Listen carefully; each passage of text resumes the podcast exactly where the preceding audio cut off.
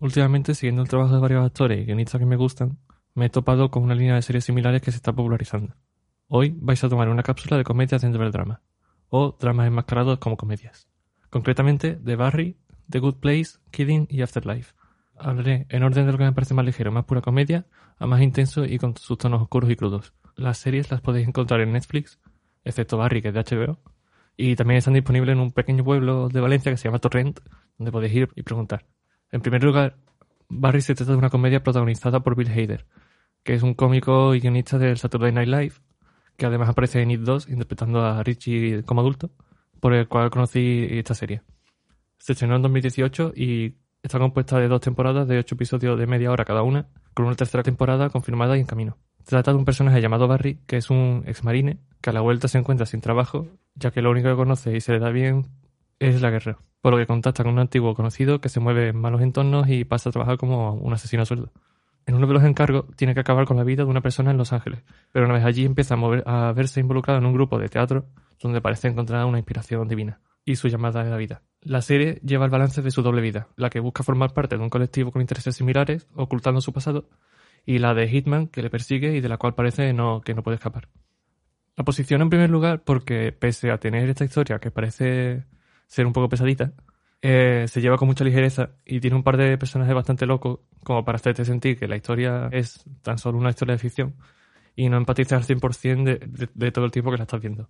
También porque tiene muchos momentos de comic relief clásico para destensar los episodios más cargados de drama. En un anterior episodio de este podcast, donde hablamos de nuestro director favorito, eh, yo mencioné a Hiro Murai como uno de los, de los míos.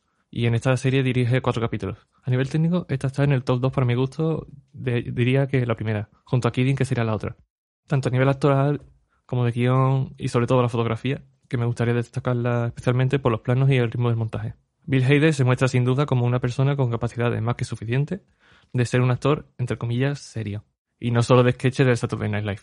Y este acontecimiento de actores de comedia que son extremadamente buenos haciendo dramas es algo que se está frecuentando cada vez más. Y algunos de los actores dramáticos más reconocidos están de acuerdo en que hacer comedia a veces es incluso más difícil.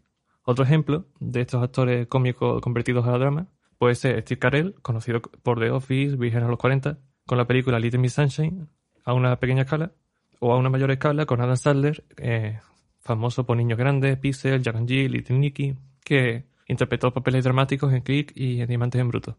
Y a una escala aún superior, con Jim Carrey, conocido por La Máscara, Ace Ventura, Como Dios, Dos Tontos Muy Tontos, y sus papeles dramáticos en el show de Truman, Man on the Moon, Eternal Sunshine of the Spotless Mind, que es titulado Olvídate de mí en España, que por cierto, vaya basura de traducción, y Kidding, que es la serie de la que hablaré más adelante. En segundo puesto, propongo The Good Place, con Kristen Bell y Ted Danson entre los actores protagonistas de más nombre. Esta serie es muchísimo más ligera que Barry. Y dice, ¿y por qué la pones aquí? Bueno, por todas las enseñanzas filosóficas que menciona y aplica en la trama. Es una serie más puro estilo sitcom, con bromas al nivel de las que te puedes encontrar en, The Big Bang Theory y una actuación tirando a sobreactuada. Pero que no te engañen los escenarios tan vivos y coloridos y los chistes malos. Entre todo este terreno se tiene siempre en cuenta la moral humana y cómo valoramos y medimos la calidad de nuestros actos de forma que nos puede llevar al cielo, que aquí se llama Good Place, para la eternidad o el infierno, que se considera el Past Place. Esto es porque la serie comienza con Eleanor Shellstrop, que es la protagonista, una chica de mediana edad que se despierta y un hombre trajeado le dice que está en el Good Place porque ha muerto. Le enseña el paraíso y le comenta que existen las almas gemelas y se la presenta. Se llama Chidi y es una persona completamente opuesta a ella. Al poco, ella se empieza a plantear que algo va mal porque realmente no fue buena persona en la vida. Y cuando se porta mal en el cielo ocurren cosas malas y raras y teme que la descubran y que la manden al bad place, por lo que le pide ayuda a su supuesta alma gemela, que fue en vida profesor de filosofía, a que le enseñe el camino del bien y de la virtud. Más adelante se unen a esta clase un par de personas más y ya se forma la trupe clásica de sitcom de una pequeña familia o familia de amigos. Al igual que en Barry, esta serie dota de unos varios personajes muy pintorescos que te intentan distraer del contenido real sobre el que, sobre el que debate la serie.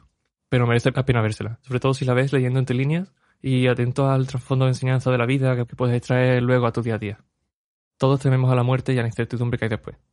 Esta serie no te va a quitar el miedo ni te va a dar la respuesta. Pero sí que te va a hacer reflexionar sobre cómo empleas tu tiempo aquí con el resto de las personas, sean, sean conocidas o no, y sobre ti mismo. No quiero entrar en spoilers concretos de trama, pero destacar que más adelante los temas se expanden, llegando a exponer el problema de vivir en plena felicidad y éxtasis todo el tiempo, y lo negativo que puede llegar a ser tener esta forma de vida como expectativa, ya que nunca da el resultado que uno espera. Todo lo bueno tiene que acabar. Y por eso esta serie que se estrenó en 2016 concluye por motu propio en la cuarta temporada en 2020. Los episodios son de 30 minutos y son unos 12-13 episodios por temporada. Os dejo con una breve canción y volveré para hablaros de las dos series que considero más intensas y duras.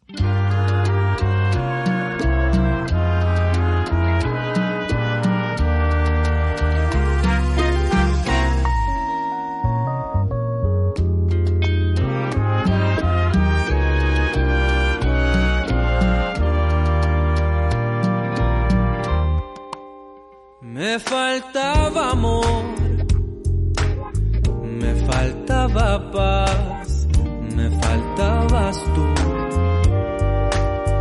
¿Cómo iba a pensar que hoy pudiera amar más hondo que ayer? Llegaste a mi vida a borrar las noches amargos desvelos, a darme la luz, tú que eres mi sol, que eres mi consuelo. Hoy que siento así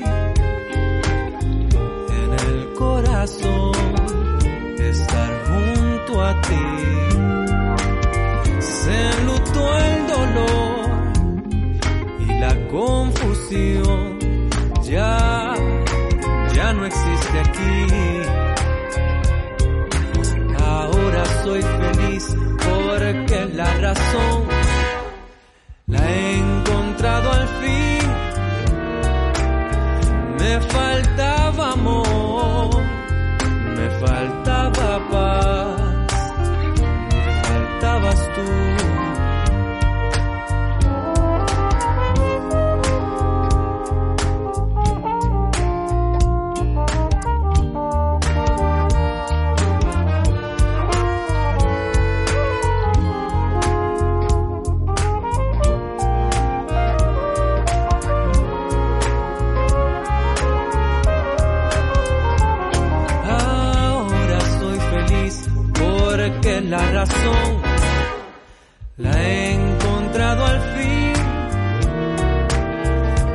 Me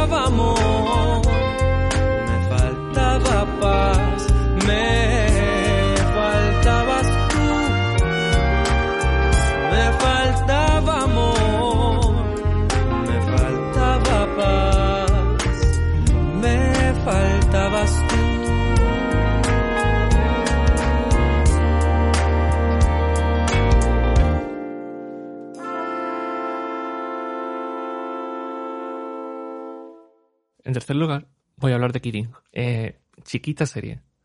Se ha convertido en una de mis favoritas de todos los tiempos, y eso que solo le he hecho un visionado completo. Pero es de las que, entre visionado y visionado, creo que es mejor dejarla reposar. Estrenada en 2018 y protagonizada por Jim Carrey, y terminada por falta de audiencia en 2020, con tan solo dos temporadas de 10 episodios cada una y de 30 minutos cada episodio. La serie va de un hombre llamado Jeff Piccirillo, apodado Mr. Pickles, que es un presentador de un programa infantil de marionetas muy querido por pequeños y adultos, ya que es pura bondad, tanto dentro como fuera de la pantalla. Este programa se asimila al programa de Mr. Rogers, que fue un programa popular en Estados Unidos, en la vida real, y en la serie el programa trae muchísimo dinero y felicidad a la gente. Pero en la vida privada, Mr. Pickles está pasando por un divorcio súper complicado, traído por la muerte de uno de sus hijos en un accidente de coche, y una relación decayente con su otro hijo ya adolescente. Propone a la cadena hacer un programa dedicado a la muerte y a la pérdida en otros sentidos, porque considera que los niños tienen que conocer eso también. Pero se lo impiden rotundamente porque no lo ven apropiado. Aquí comienza la vuelta hacia la locura y, la, y depresión de Mr. Pickles, que le hacen actuar siempre con la intención de hacer feliz a los demás y sin importarse a sí mismo. Pero estas expectativas le ciegan y termina haciendo daño a quienes más quiere y necesita. Si te sientes identificado con esta última parte, esta es tu serie. A ojos de sus más cercanos puede parecer egoísta y comienza a actuar de forma descontrolada fuera y dentro del programa de vez en cuando. Por otra parte, su hermana, que también trabaja en el programa como creadora de muñecos, tiene que sobrellevar las acciones de su hermano y, por cuenta propia, ni es feliz en el trabajo porque aspira más, tiene un matrimonio distante y dudas de infidelidad de su marido, y una hija con la que conecta pero no le respeta del todo. Ambos, tanto, tanto Mr. Pickles como su hermana, padecieron una aparente falta de amor cálido por el padre, que es el dueño del programa infantil y quien toma las decisiones sobre todos, ya que su madre les abandonó de pequeños sin avisar por problemas mentales y el padre, por presión, tiró por la ruta de ser estricto y duro con ellos, sin dar explicaciones de por qué es así o cómo se siente realmente. Tela. Tela. Esta serie conecta aún más si conoces la etapa depresiva que pasó Jim Carrey en 2017 por causas similares de estar descontento con la industria y cómo le ven y tratan al ser de una figura pública del mundo del humor. Pero encontró la salida en el arte, viendo que era capaz de mover a gente a otros niveles sin tener que comprometer su forma real de ser. Y para un mayor nivel de conexión, en la trama, el programa de Mr. Pickles sufre una progresión bastante similar que en la serie real de Kidding. Aquí no encontrarás chistes fáciles con tanta frecuencia, sino que la gracia viene más en forma de situaciones y reacciones a las que se enfrentan los personajes. Existe un desarrollo de personajes muy bien realizado y un arco que abarca las dos temporadas súper satisfactorio y agria partes iguales. Para concluir este episodio del podcast, la serie que más recientemente he visto y me parece más dura, que es Afterlife. Protagonizada y escrita por el cómico Ricky Gervais, creador original de The Office en el Reino Unido y cómico de stand-up tirando a edgy, tirando a contenido un poco provocador, que tiene esta serie estrenada en 2019 con dos temporadas de seis episodios de 30 minutos cada una y una tercera temporada ya anunciada, que narra la historia de Tony, un hombre de mediana edad también que sufre la pérdida de su esposa y única compañera en la vida por, por un cáncer. Ahora lo que le queda solamente son los recuerdos a los que está pegado y su mascota, un perro que considera que es la única razón por la que seguir viviendo. Tony tiene una depresión severa y batalla contra instintos suicidas, vive sin ganas y sin importarle nada lo que le hace darse cuenta que el hecho de no preocuparse le da la habilidad de hablar de forma directa y como realmente quiere, aunque frecuentemente haga daños de primeras a los demás. Es una serie nihilista, donde de nuevo se refleja, aunque no a tanto nivel, ya que Ricky Gervais en la vida real es un declarado escéptico y además es un activista animalista que ve a los animales como lo mejor de la vida. Volviendo a la serie, por otro lado, tiene un padre ya mayor en una residencia y con la cabeza bastante ida, que tampoco ayuda a la situación del personaje de Tony, y le entristece pensar que puede llegar a este estado. La segunda temporada está cargada con un tono de mayor luz debido a la progresión del personaje.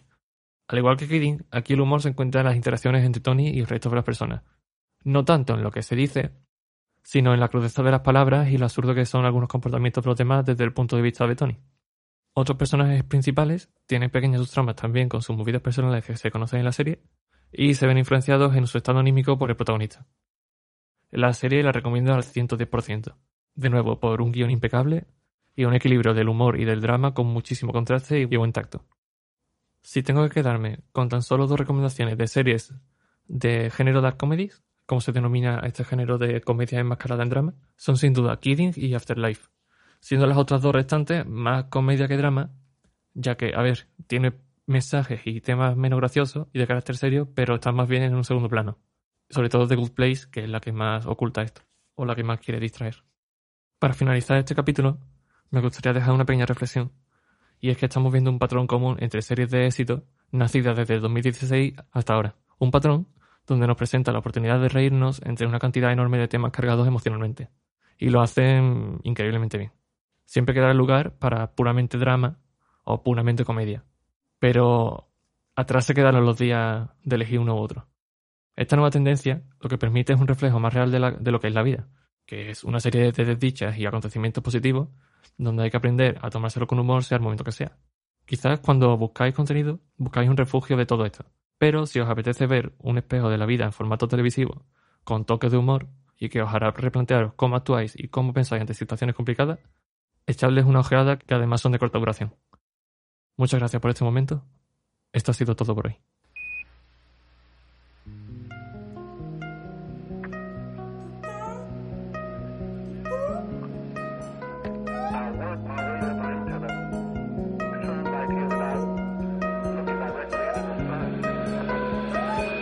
electric lights in the blue haze,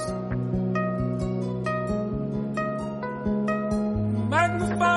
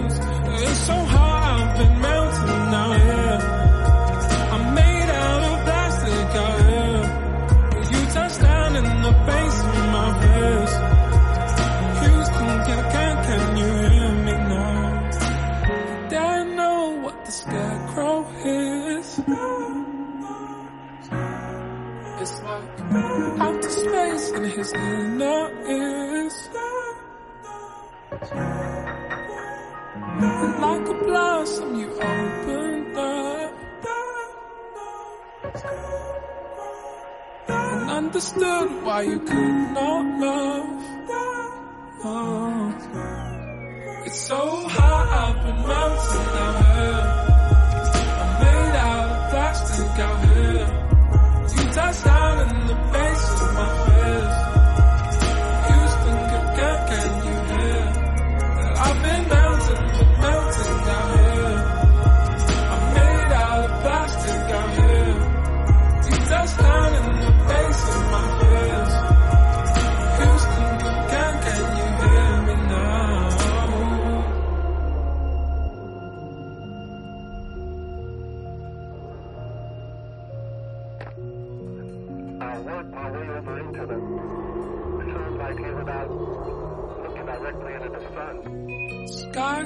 deflating, that is.